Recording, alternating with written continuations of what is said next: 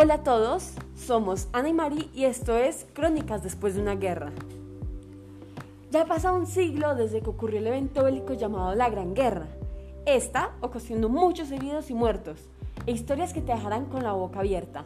Hoy te vamos a sorprender aquí contándote algunas de ellas. Todo empezó con la muerte del archiduque Francisco Fernando en 1914, que desató una serie de eventos creando así la Primera Guerra Mundial. Esta contó con tres etapas que cambiarían el rumbo de la guerra.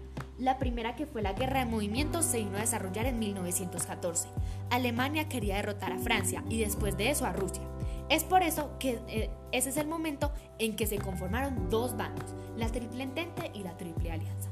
La Triple Entente conformada por Rusia, Francia e Inglaterra Estados Unidos más adelante vino a ser parte de esta, ya que Rusia se retiró.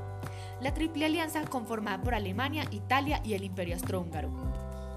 La segunda etapa, denominada Guerra de Trincheras, era una estrategia de defensa implementada inicialmente por los alemanes.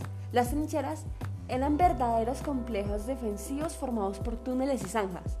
Allí, durante meses, miles de soldados lucharon, comieron y durmieron al abrigo de los disparos.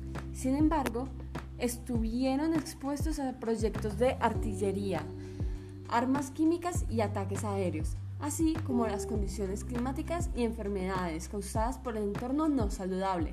Cada dos semanas los soldados de las trincheras eran reemplazados por los de la retaguardia. Fue el periodo más sangriento de la guerra, donde las batallas duraron semanas o incluso meses. Por último, se da la tercera fase en 1918, denominada Segunda Guerra de Movimientos o Guerra en el Mar, con la ayuda de Estados Unidos y sus aliados controlando el mar Mediterráneo.